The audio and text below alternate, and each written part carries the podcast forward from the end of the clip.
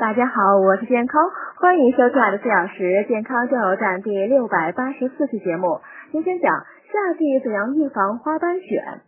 一进入夏天，人们出汗增多，如果不勤洗澡、勤换内衣，或患有慢性病或营养不良，就容易长花斑癣。它往往发生在面部、颈部、背部、胸部和腋窝等多汗的地方。虽不是什么大病呢，但影响美观。建议花斑癣患者呢多使用浴皂之类的表面活性剂，去除皮肤上的汗渍和油腻。平时呢注意保持皮肤的干爽清洁，多洗澡，勤换内衣。内衣、内裤、被褥、床单、枕巾等要经常洗涤和煮沸消毒。服装上呢建议选择透气性好的棉麻料的。饮食上建议少吃刺激性食物，减少汗液的渗出，多吃新鲜蔬菜和水果，不偏食，不挑食。另外呢，要避免长期处在潮热的环境中。如果实在无法避免呢，应及时擦掉皮肤上的汗液。